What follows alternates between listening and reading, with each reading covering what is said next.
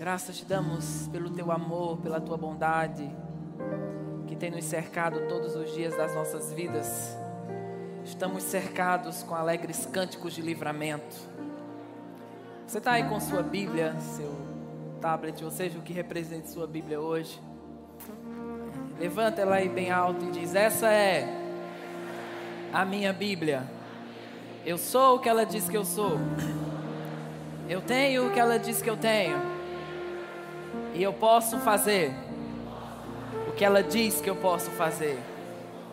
Essa é a palavra de Deus. Viva, eficaz, poderosa. Uh, glória a Deus. A palavra de Deus. Mesmo que tudo caia, a palavra de Deus vai estar de pé. Vai estar funcionando por você. Amém? Você pode sentar. Glória a Deus. Que tempo maravilhoso estamos tendo. Você está sendo enriquecido né, durante esse, essa fase. Desde sexta-feira, nós estamos tendo um tempo maravilhoso de instrução, de conserto, de alinhamento. E eu sei que nossas vidas não são mais as mesmas. Né? Deus depositou sobre nós algo novo. E eu sei que nós vamos dar continuidade a tudo aquilo que Deus tem feito. Né? Que mensagem poderosa nós tivemos com Perilo. E que a sua morada seja uma morada de paz. Amém? Glória a Deus. Abre comigo né, lá em 1 Timóteo 5,8. Aleluia. Eu vou falar um pouco com você sobre fé e família. Amém? 1 Timóteo 5,8 diz assim: Mas se alguém não tem cuidado dos seus, e principalmente dos da sua família, negou a fé, e é pior do que o infiel. Só pode baixar um, um pouco o meu retorno também, por favor. Lê mais uma vez para você. Mas se alguém não tem cuidado dos seus e principalmente dos da sua família, negou a fé. E é pior do que o infiel. Sabe, esse texto mostra que os princípios espirituais, né, eles estão interligados a você ser bem sucedido em uma vida na família. Se você for mal sucedido é, na família, espiritualmente também coisas serão afetadas.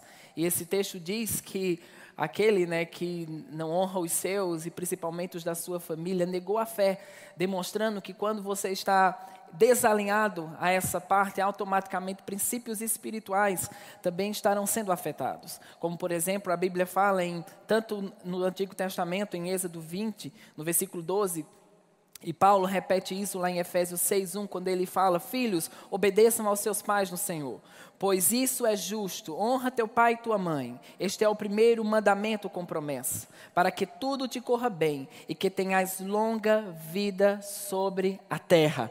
Né? A Bíblia está falando novamente que a nossa longevidade ou uma vida espiritual saudável está interligada a termos uma consciência de que a família precisa ter algumas prioridades dentro de nós e dentro daquilo que nós estamos nos conduzindo. Eu me lembrei né, de um testemunho de um pastor. Ele disse que ele teve um trombo na perna e aquela aquele trombo né, veio para o pulmão dele, enfim, ele teve bastante consequências né, no decorrer daquele processo. Ele disse que ficou mesmo à beira da morte, né, em cima da sua cama, e ele falou que naquela ocasião ele viu quando um anjo entrou dentro do quarto dele e ele sabia que aquele anjo estava vindo para levar ele para o céu. Porque, é como o Maneco citou ontem, aquela passagem do rico e Lázaro diz que os anjos do Senhor, né, anjos levaram o, o, Lázaro para o seio de Abraão. Então, quando alguém morre, né, a maioria das vezes ele é escoltado para o céu. Ou escoltado para o céu ou escoltado para outro lugar, mas é melhor ser escoltado para o céu. E, e, aquele anjo, quando apareceu, né, e ele identificou que a hora dele tinha chegado, ele disse: Ei, você não vai me levar, porque a Bíblia diz que aquele que honra pai e mãe tem longevidade sobre a terra. E eu honrei meu pai, honrei minha mãe, honrei os meus tios, meus tios honrei a minha família. Então eu não aceito ir agora, porque eu quero receber aquilo que a Bíblia diz a respeito dessa condição.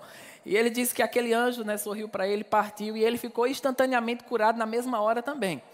Demonstrando que quando você honra princípios daquilo que a Bíblia estabelece com respeito às bases familiares, você vai fluir bem espiritualmente. Quando as coisas não estão bem nas bases familiares, muitas outras áreas serão danificadas e elas serão afetadas em sua vida. Claro que família, né, principalmente se tratando de uma coisa espiritual, vai além de laços sanguíneos, vai além. A Bíblia lida com a família de uma forma espiritual desde o Antigo Testamento. Por exemplo, quando um pai né, de uma família no Antigo Testamento estava próximo a partir ele transmitia o que estava sobre ele, sobre o primogênito. E o primogênito tinha a incumbência não somente dar continuidade ao que estava sobre o pai, mas também dar continuidade às finanças, e ele seria o chefe daquela família. Então a Bíblia sempre trata isso como algo espiritual, existe algo que era transmitido de uma geração para outra geração. Eu quero que você abra comigo lá em Gênesis 5, Gênesis capítulo 5, versículo 21. Gênesis 5, 21. Diz assim: Aos 65 anos, Enoque gerou Matusalém. Depois que gerou Matusalém, Enoque andou com Deus 300 anos e gerou outros filhos e filhas. Viveu ao todo 365 anos. Enoque andou com Deus e já não foi encontrado, pois Deus o havia arrebatado. Aos 187 anos, Matusalém gerou Lameque. Depois que gerou Lameque, Matusalém viveu 782 anos e gerou outros filhos e filhas. Viveu ao todo 969 anos e morreu. Ainda bem, né? Esse cara um dia tinha que morrer, 969 anos. Aos, aos 182 anos, Lameque gerou um filho, deu-lhe o nome de Noé, e disse: Esse ele nos livrará nos aliviará do nosso trabalho e do sofrimento de nossas mãos, causados pela terra que o Senhor amaldiçoou. Então aqui você vê algo que é transmitido né, de uma geração para outra geração. Às vezes essas genealogias são citadas na Bíblia. Eu, particularmente, né, quando comecei a ler a minha primeira Bíblia, eu costumava pular as genealogias.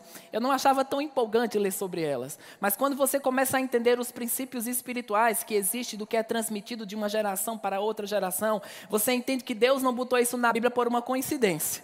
Né? Existe algo que está sendo transmitido e existe algo da parte de Deus a ser considerado se há um registro bíblico sobre o que é transmitido de uma geração para uma outra geração.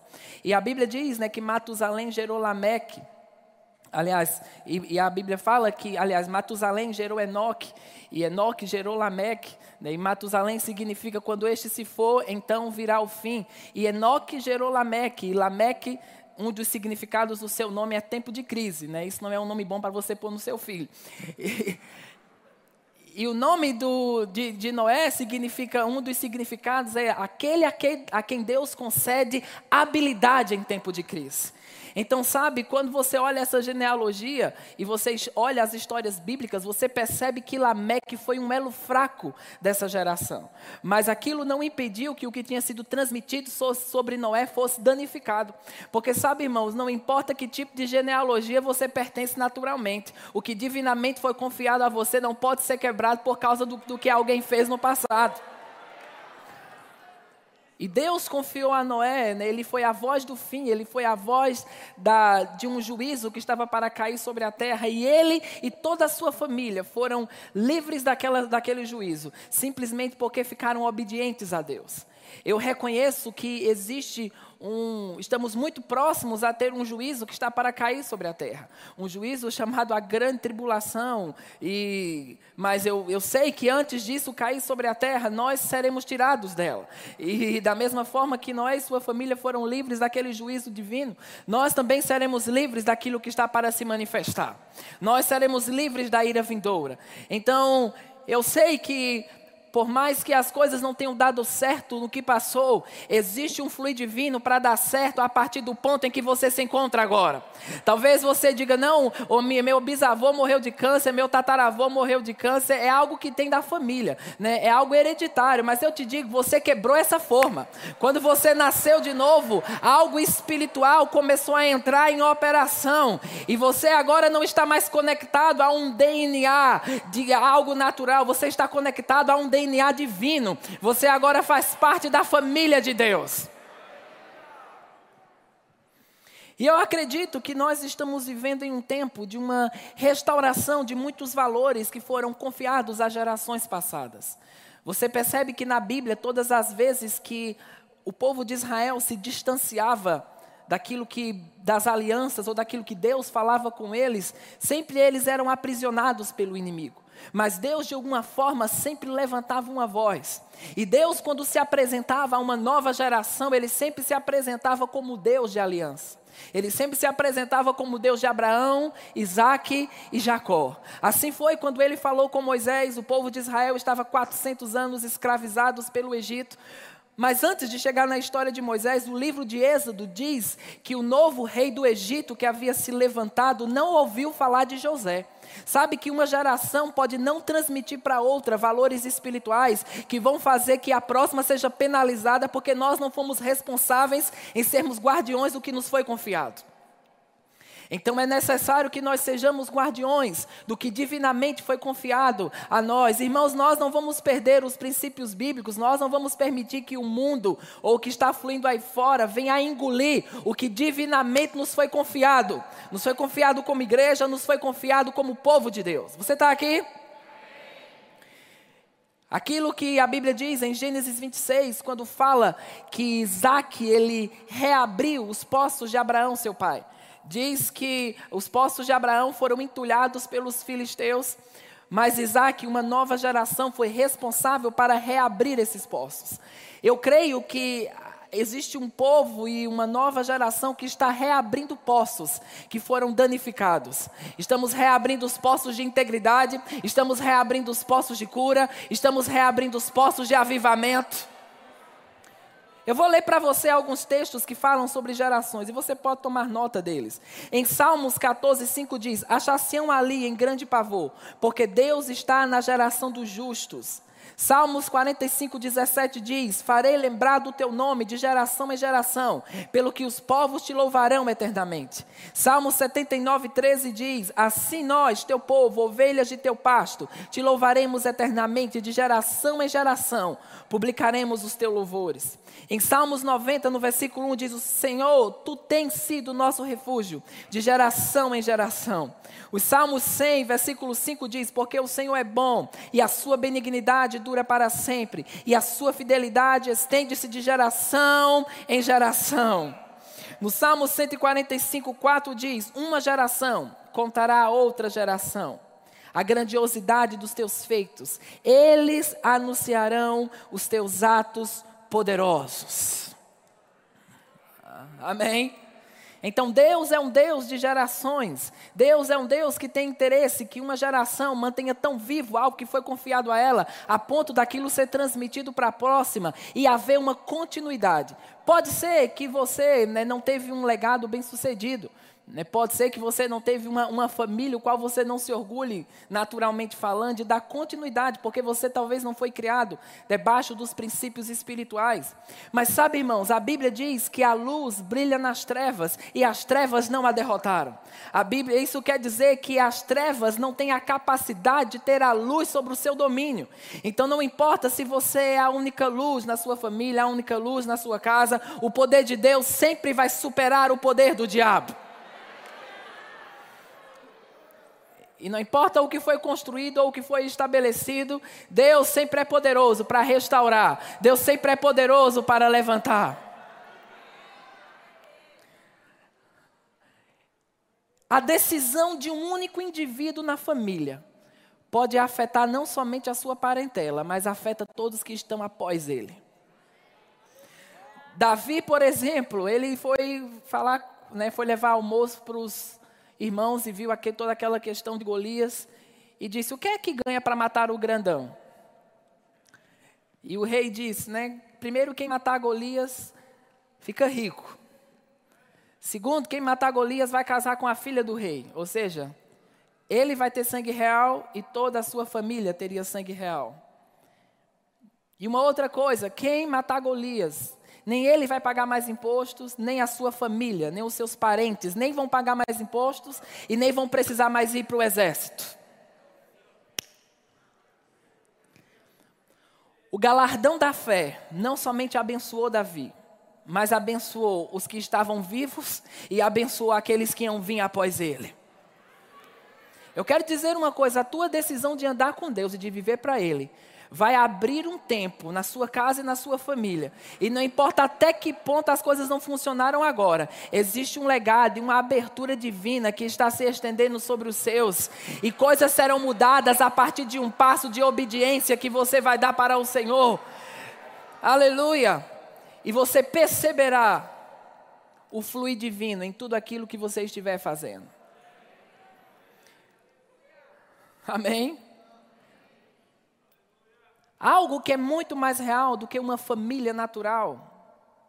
Quando eu falo natural, eu falo em termos de genética, DNA, tipo sanguíneo, né? Você ser filho de José, ser filho de Maria. Quando nós nascemos de novo, nós entramos em uma família espiritual.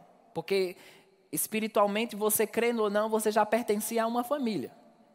E não era uma família muito gente boa. Mas quando você nasceu de novo, você foi desligado do império das trevas e conectado ao reino do Filho do seu amor.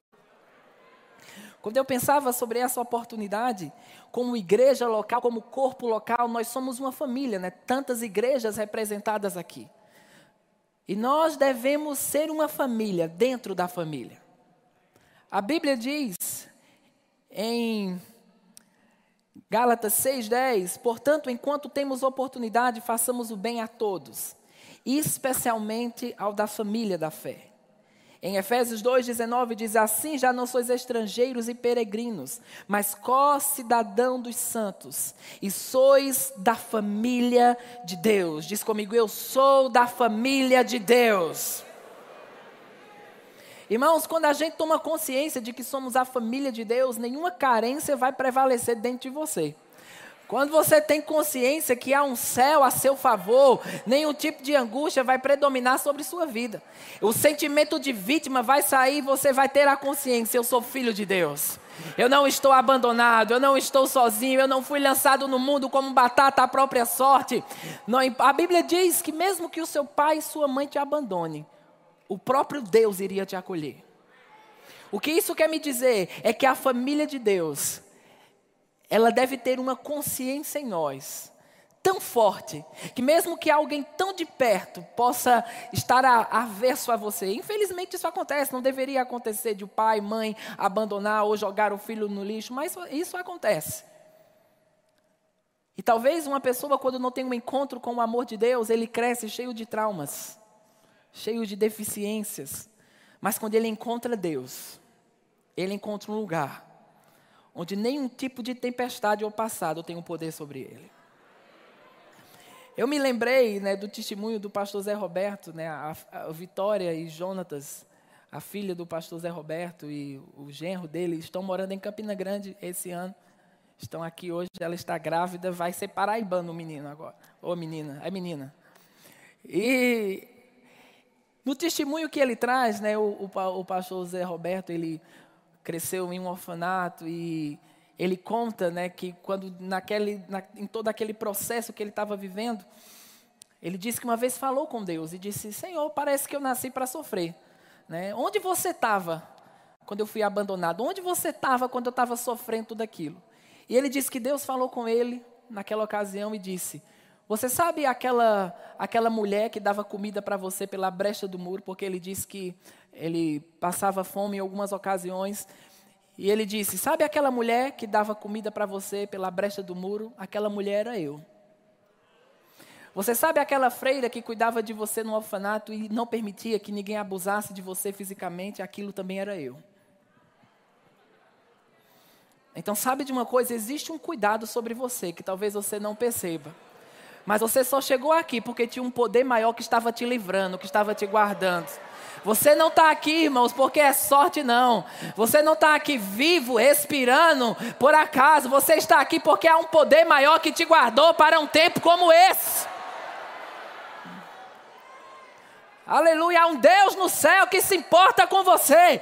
Talvez nos planos do diabo já era para você ter passado para o outro lado, mas a família de Deus chegou primeiro. A Bíblia diz que Deus é o pai dos órfãos e é o juiz das viúvas. Como Deus se torna o pai dos órfãos e o juiz das viúvas? Ele desce do céu, ele aparece para essas pessoas, Não, ele se torna o pai dos órfãos e o juiz das viúvas através de mim e através de você. Quando nós tomamos consciência da família de Deus e dessa extensão que nós somos, a gente vai ser alguém que vai proteger as brechas daqueles que estão ao nosso redor. A gente não somente vai olhar para o nosso próprio umbigo, para o nosso próprio prato, para o nosso próprio teto, a gente vai ser se compadecer com as muitas necessidades que às vezes estão ao nosso redor. E vamos nos tornar diligentes em assumirmos algumas responsabilidades. Amém? Eu declaro que vai começar a ser despertada uma sensibilidade no corpo de Cristo. A pessoa não vai contar, porque ela não vai precisar ser propaganda das necessidades dela. Mas de repente ela está sem o almoço do dia seguinte. E alguém que faz parte da família de Deus vai sonhar, vai ter um nome, vai ter um endereço. E guiado por Deus vai ser uma resposta, uma resposta para uma viúva.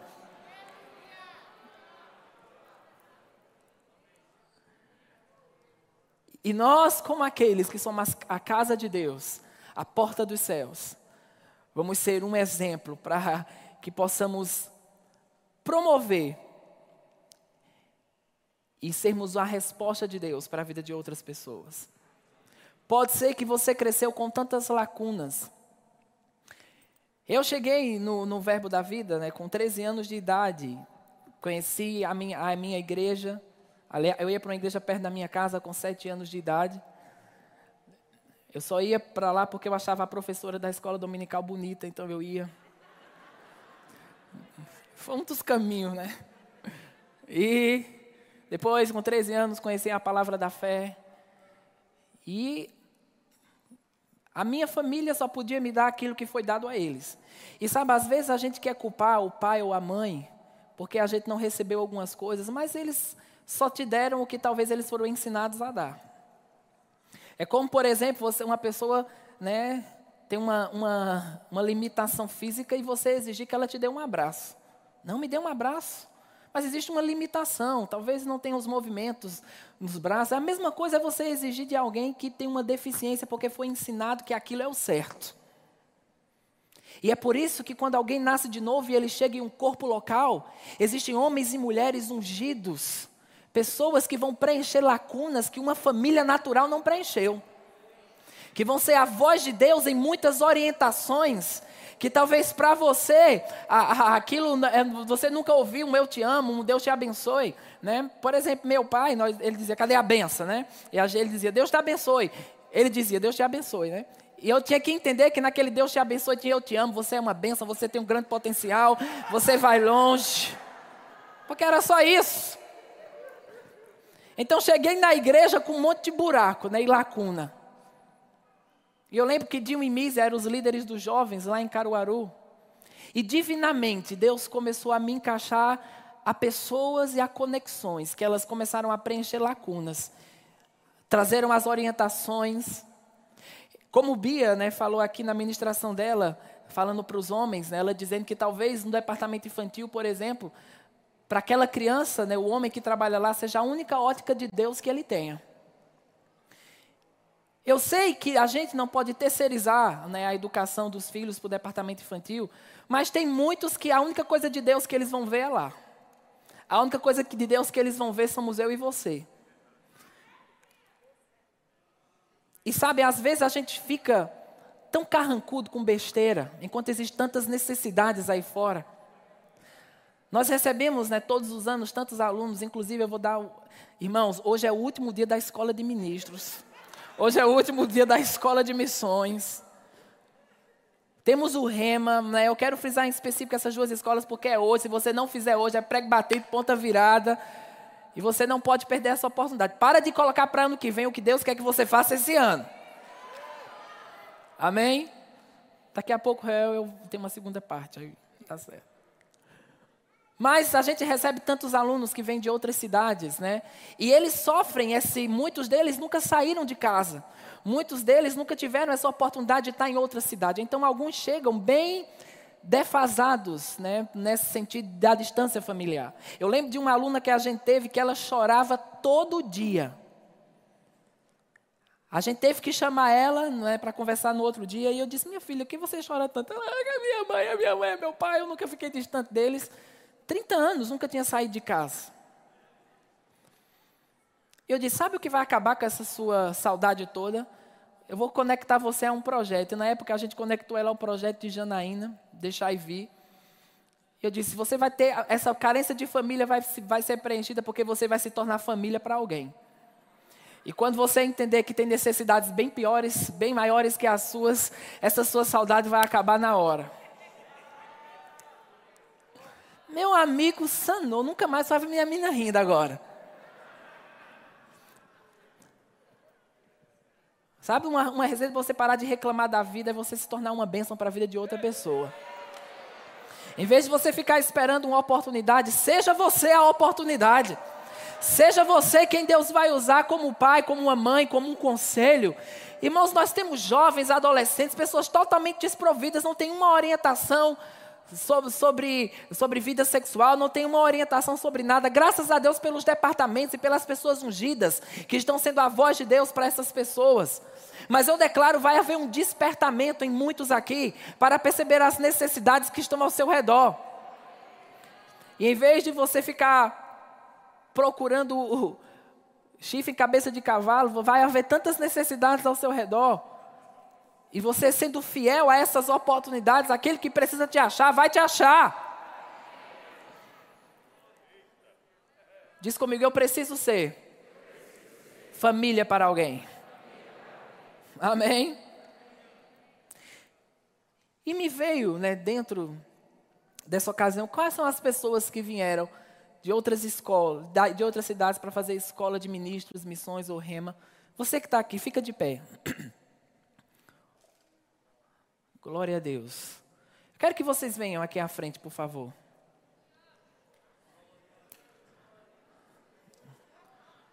Glória a Deus. Aleluia.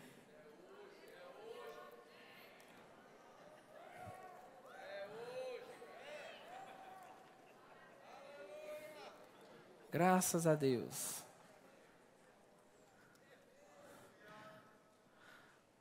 Podem se virar para lá por enquanto.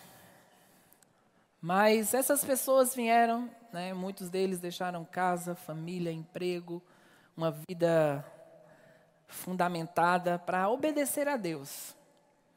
Eu mudei para Campina Grande em 2010 para fazer escola. E eu lembro como Gilson se tornou família para mim em muitas ocasiões. E aqui né, temos todas as igrejas Verbo da Vida que estão representadas, e com certeza um, algum desses irmãos vai se encaixar em uma dessas famílias. Então, sabe, você não vai se comportar como alguém, um cachorro que está segurando o osso. Porque muitos deles têm potenciais, cantam, são da mídia, pregam, e vai haver uma disposição em você de encaixá-los para que eles continuem desenvolvendo o que divinamente eles foram criados para fazer na terra. A gente tem que se livrar, irmãos, de toda a insegurança, porque nós somos uma família. E numa família ninguém está roubando o lugar de ninguém. Numa família ninguém está querendo. Uma família alinhada com os princípios bíblicos. Mas virem para mim. Só dá uma ré aí. De...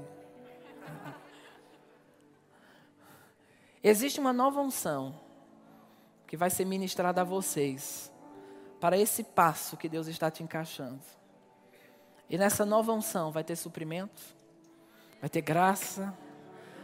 Eu sinto alguns de vocês com aquela aquele tipo de solidão que o diabo está querendo ganhar vantagem sobre isso, mas nós vamos estancar isso hoje. E você vai sair daqui consciente, eu estou numa nova fase. Eu lembro que a primeira vez que eu saí de casa, eu fui morar em Recife. Meu amigo, o apartamento que eu entrei, eu, eu quis pedir socorro, né? Que parecia um. Não sabia onde era a cozinha, onde era a sala. E talvez essa é uma fase onde pode parecer que você está só, porque tempos de transição a gente vai descobrir um tipo de conexão com Deus diferenciado. E vocês vão ter que perceber nessa nova fase quem vai estar perto e quem não tem que estar perto. Mas há uma nova unção que vai ser depositada. Eu queria chamar as pessoas que estão aqui para, de uma forma rápida e objetiva, nós liberarmos sobre eles uma nova unção. O pastor Tiago, o Maneco, Andrezinho, Rubens, Perilo, Stephanie, Miriam, Douglas, os pastores que estão aqui, Marcos, por favor, vamos liberar uma nova unção. Xênia, vocês, é, Bisoco, é, Camila, e uma nova unção vai entrar em operação. E coisas vão ser diferentes. Amém? Aleluia. Vamos lá, rápido e objetivo. Obrigado, Senhor, por uma nova unção. Entrando nele agora. oh, uma nova unção. Rocha kabatamaha. Rebacante shibo rondo nosso. Oh, uma nova unção agora entrando nela para essa nova fase. Uma nova unção entrando nela para essa nova fase. Agora, uma nova unção entrando nela para essa nova fase. Uma nova unção. ah, ah, nova unção entrando nela agora. Abracashira barraço. Rico, quando shire. À medida que você receber, você já pode ir voltando para o seu lugar. Entrou em você. Entrou em você. Entrou em você. Entrou em você. A nova unção. A nova unção. A nova unção. Rabacachete, nova unção. Rabacacetele, nova, nova. Oh, oh. Nova unção confiada a eles. Em nome de Jesus. Em nome de Jesus. Ha, ha, ha. Faz assim, ha, ha, ha.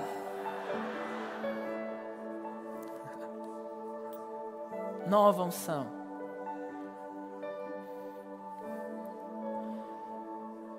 Você se tornou a família deles agora.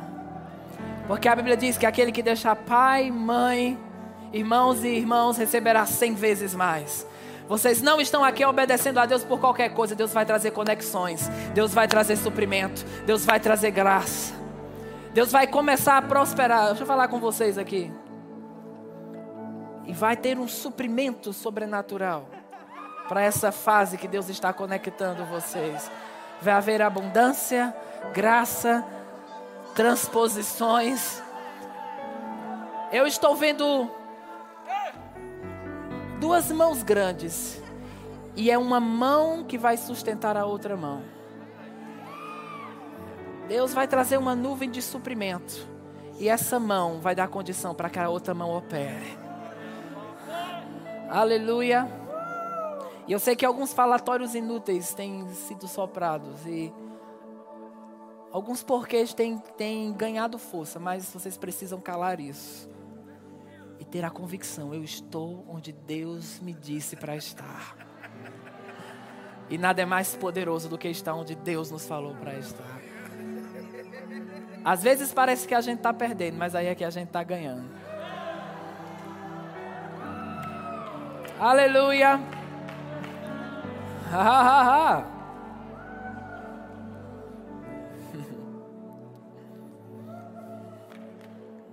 Hum. Sabe, nós estamos em tempos difíceis sobre a terra. E as coisas talvez elas piorem.